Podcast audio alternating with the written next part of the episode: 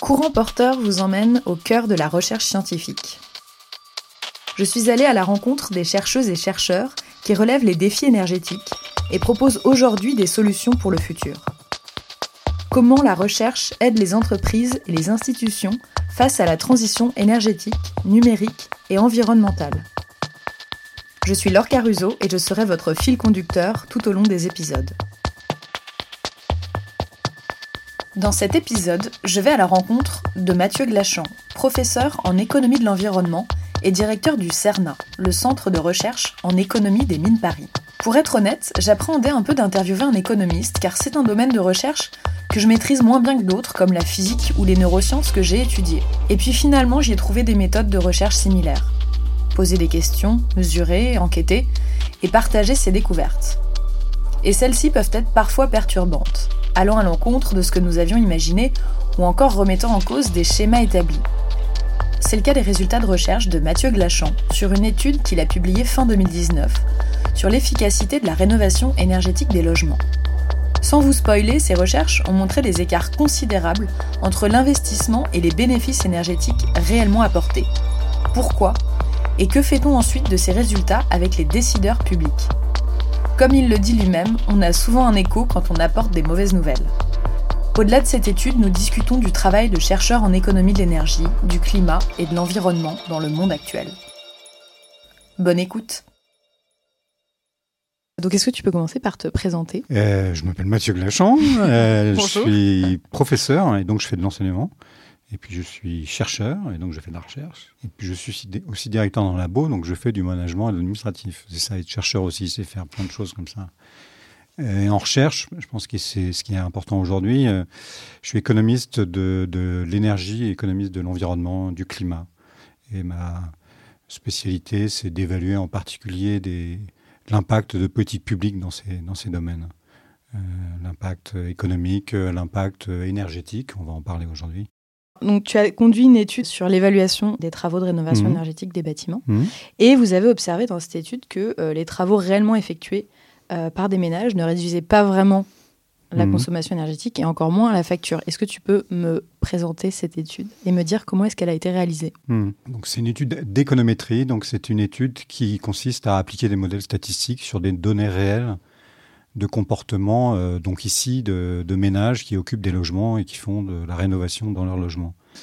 Euh, on a eu accès à, des données qui ont suivi pendant 13 ans des ménages, donc 10 000 ménages environ.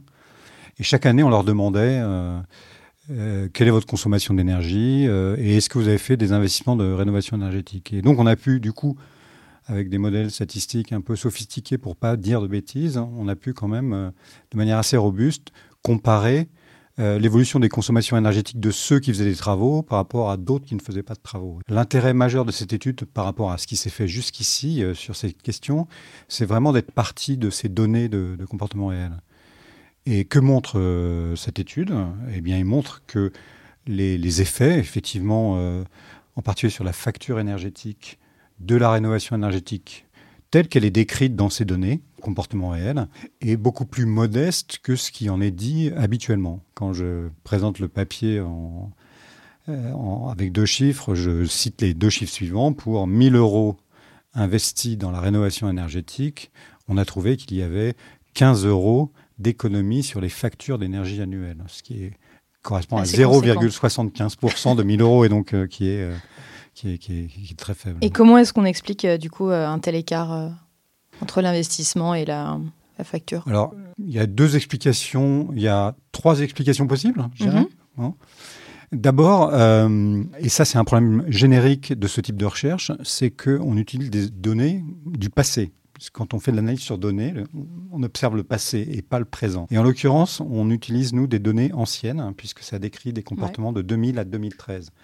Et peut-être qu'une des raisons, c'est que euh, en fait, c'est trop vieux et que maintenant, ça va beaucoup mieux.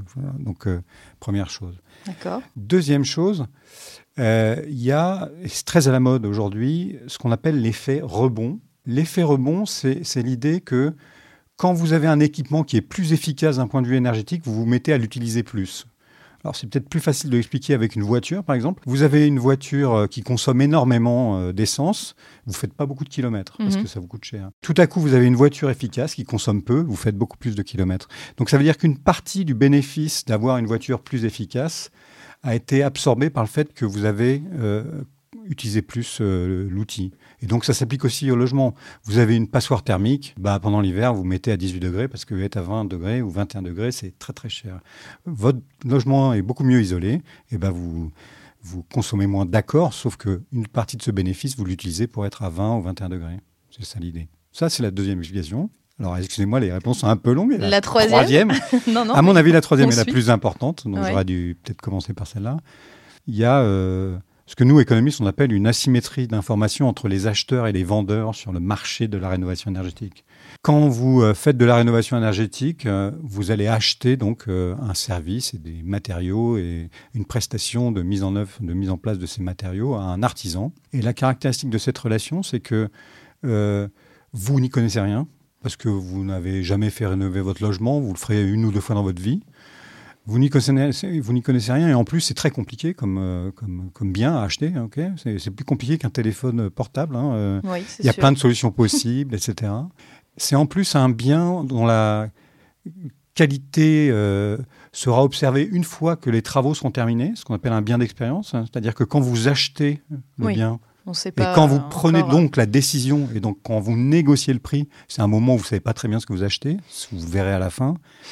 Euh, et puis face à vous, vous avez un expert qui lui connaît son job, etc. Et donc il y a, vraiment un déséquilibre, une asymétrie d'information qui fait que c'est défavorable à, la qualité, ce genre de, marché. C'est- connu en économie. Pourquoi? Parce que quand vous êtes sous-informé sur la qualité de ce que vous achetez, ça veut dire que vous n'êtes pas capable de distinguer un bon euh, rénovateur d'un mauvais rénovateur. Tout à fait. Et dans la concurrence, quand vous avez, euh, vous n'êtes pas capable de, de- de distinguer les bons et les mauvais, vous avez plus de chances d'avoir des mauvais parce que les mauvais, ils ont un avantage comparatif chers. et ils sont moins chers.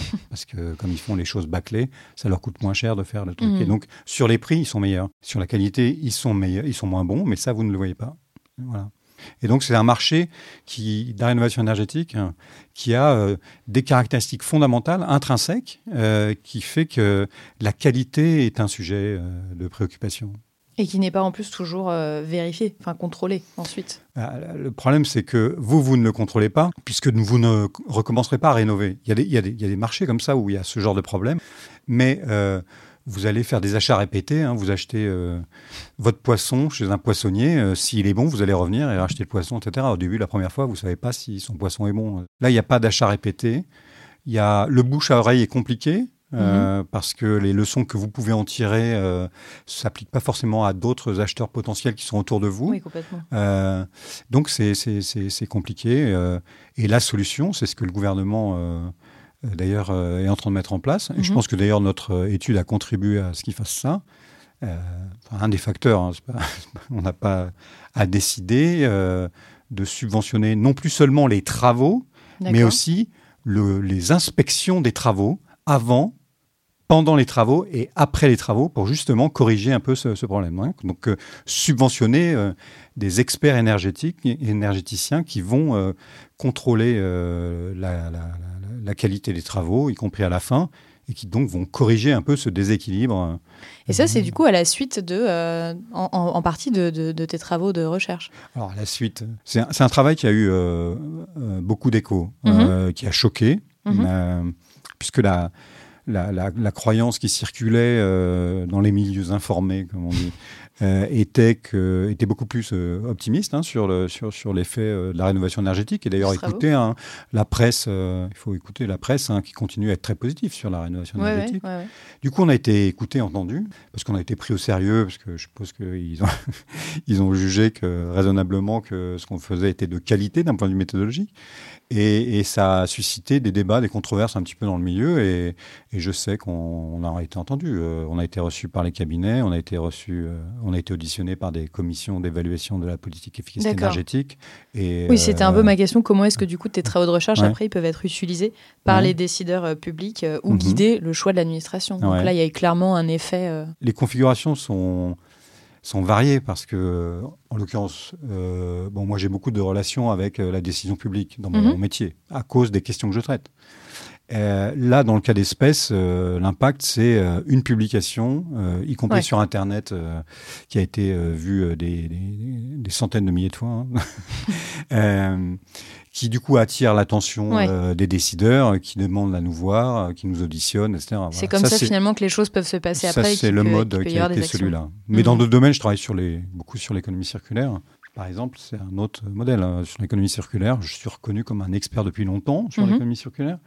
Et donc, je suis membre du comité national, de la commission nationale de l'économie circulaire, par exemple, une espèce d'instance de consultation pérenne où il y a euh, à la fois des professionnels, des associations, etc., et aussi des experts, euh, ce qu'ils appellent des personnes qualifiées. Voilà. Du coup, est-ce que tu, tu peux me donner d'autres exemples de travaux euh, Mhm. que tu mènes ou la suite Mhm. euh, de ces recherches? Mhm. Tu m'avais parlé notamment des, de- que tu travaillais sur les effets distributifs euh, sur la transition énergétique. Est-ce que Mhm. tu veux dire un point là-dessus? Alors j'ai travaillé il y a longtemps là-dessus et je travaille en ce moment, mais je ne veux pas en parler parce que les travaux sont pas terminés sur, la- D'accord. sur les effets distributifs. D'accord. Je peux parler par exemple de, de ce qu'on fait, euh, de ce qu'on a fait récemment sur euh, l'innovation dans l'adaptation au changement climatique. Ouais, tout à fait. Euh, là aussi, hein, on, on- on part souvent de données. hein. on a, Ouais. on a une, une compétence historique au laboratoire depuis 15-20 ans maintenant euh, de- d'études d'analyse des données de brevets. Il y a des bases de données gigantesques qui, qui, décrivent les brevets déposés dans le monde entier. Et ce qu'on a fait récemment, et notamment euh, c'était un- une étude qui était commandée par la, Banque mondiale, on a euh, été euh, extraire de ces données les, brevets qui protégeaient des technologies permettant l'adaptation au changement climatique et qui disaient euh, des données qui décrivent où sont produites ces inventions-là, euh, où elles sont déposées, donc où elles vont être diffusées, pour faire une espèce d'état des lieux sur euh, l'adaptation au changement climatique. Et qui profite, euh, du coup, c'est le développement de ces technologies-là aussi. Oui, Mhm. et, et en particulier, du coup, pour savoir si ces technologies, elles sont disponibles là où elles sont nécessaires, Ouais. pour voir si leur niveau, le niveau d'innovation est suffisant, enfin, est, est- est- est élevé ou faible. Et c'est c'est une étude qui, qui a un certain écho parce que bah là aussi, d'ailleurs, on a souvent un écho quand on apporte des mauvaises nouvelles. Quoi. Le, le- je je m'aperçois de ça en, en, en décrivant la chose, là. Et parce que on, on montre, par exemple, que à la différence des technologies de réduction des émissions de gaz à effet de serre, qui, elles, augmentent euh, l'innovation galope dans le domaine de la réduction des émissions. hein, euh, les, les- le volume, le flux de brevets euh, augmente très fortement et beaucoup Ouais. plus fortement que pour les autres technologies. Euh, c'est pas le cas pour l'adaptation, c'est flat. L'évolution depuis 95 hein, est, à peu près stable. hein. Et par ailleurs, euh, un des problèmes de l'adaptation, c'est que euh, les inventeurs sont plutôt localisés dans des pays où on n'a pas besoin, où on a moins besoin, on a Mhm. tous besoin de ces technologies, mais où on a moins besoin de ces technologies. Et, euh, et donc là, il y a un espèce de mismatch, euh, ouais. comme on dit en français, qui, qui pose un problème politique au niveau international. En l'occurrence, hein, c'est simple. hein. On a besoin d'adaptation au sud et on innove au nord. hein, voilà. C'est ça l'histoire derrière, hein, si je la résume euh, Oui. brutalement. Où s'arrête là le travail du chercheur en économie? Qu'est-ce qu'on fait de ce type de constat? Mhm. Bah, D'abord, euh, le, le- le boulot euh, du chercheur, très souvent, c'est quand même de, d'abord de mesurer. Pour moi, c'est très important la mesure. Donner ces mesures-là pour objectiver un peu les phénomènes, ça nourrit le débat public et donc ça, ça, ça, ça quelque part, ça fait bouger des choses. C'est vrai que c'est un peu décevant, mais le rôle du chercheur, c'est aussi souvent de trouver de nouvelles questions. Donc là, par exemple, dans le cas précis, euh, ok, ça va mal, ok, bon, mais pouvoir pouvoir faire quelque chose, il faut comprendre pourquoi ça va mal. Et Mhm. là, j'ai pas décrit pourquoi ça allait mal parce que je ne sais pas. On a juste décrivé que ça allait mal. Je caricature à des fins pédagogiques. L'étude est plus nuancée dans ses résultats, mais et donc ça, ça demande euh, du coup euh, de, de faire d'autres, de, de faire des choses plus précises. Par exemple, ça va mal dans l'agriculture, par exemple, les technologies d'adaptation à l'agriculture. Pourquoi euh, Qui sont les innovateurs dans ce domaine Quelles sont les barrières à l'adoption de ces technologies dans, dans les pays du Sud dans ce domaine-là etc. Tout ça, c'est de nous. On a essentiellement créé, de, généré de nouvelles questions. C'est aussi ça. C'est un travail de plus longue haleine, du coup, en termes d'impact sur le processus, mais c'est très important. J'ai une dernière euh, question. Est-ce qu'il y a des, des idées reçues que tu aimerais euh, déconstruire? Euh, ouais, il y en a une que je veux vraiment euh, déconstruire. En ce moment là, c'est, c'est, c'est, enfin, je veux dire, dans les jours, euh, j'ai toujours des tas d'idées que je veux comme ça, que, qui traînent, des idées reçues qui traînent dans le débat public, qui me paraissent douteuses et que je voudrais non pas déconstruire, mais simplement étudier sérieusement pour voir si justement elles tiennent, parce que je sais que derrière les, les bases sont extrêmement fragiles. Elle est mesurée. Voilà.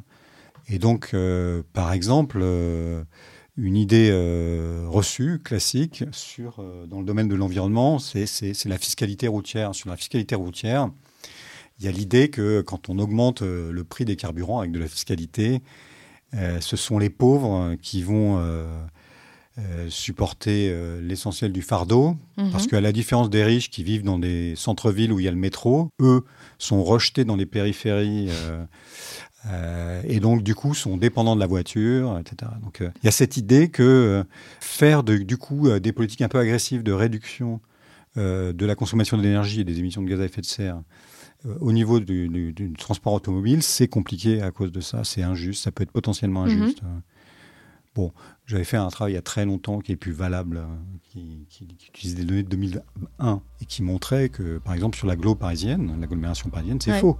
C'est-à-dire que les gens qui sont dans les voitures, dans l'agglomération parisienne, ce ne sont pas du tout les pauvres. hein. Ce sont des gens qui sont beaucoup, beaucoup plus riches que les gens qui sont dans les RER et les métros, etc. Mesurer ce, ce genre d'écart pour nourrir le débat public et pour qu'on qu'on ne tombe pas dans des caricatures euh, sur les sujets d'équité euh, et d'environnement. euh, ça, ça, ça, m'excite. Bon, mais j'ai plein d'autres trucs euh, à faire sur l'étagère, donc je suis pas sûr que je vais.